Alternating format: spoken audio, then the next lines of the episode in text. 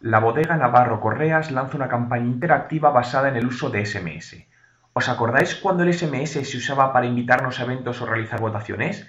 Parece que el uso de los mensajes de móvil ha descendido en los últimos años, pero no por ello significa que han desaparecido o están obsoletos. Por eso quiero mostraros hoy una excepcional campaña llevada a cabo en Bogotá, Colombia, por la bodega Navarro Correas, donde hacen participar a la gente usando los SMS para crear una obra de arte en plena calle.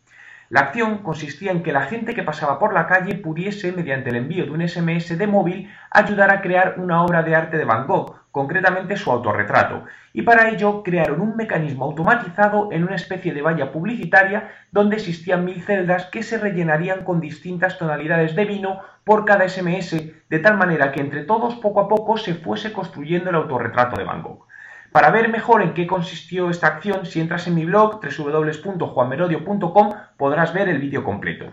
La verdad que me ha sorprendido bastante ver cómo una empresa ha vuelto a los SMS para realizar una campaña muy interesante y me planteo si poco a poco las empresas realizarán acciones similares usando las redes sociales, como ya hemos visto en algunas ocasiones y pongo de ejemplo el muro interactivo de Bacardi. ¿Qué te ha parecido esta campaña de SMS?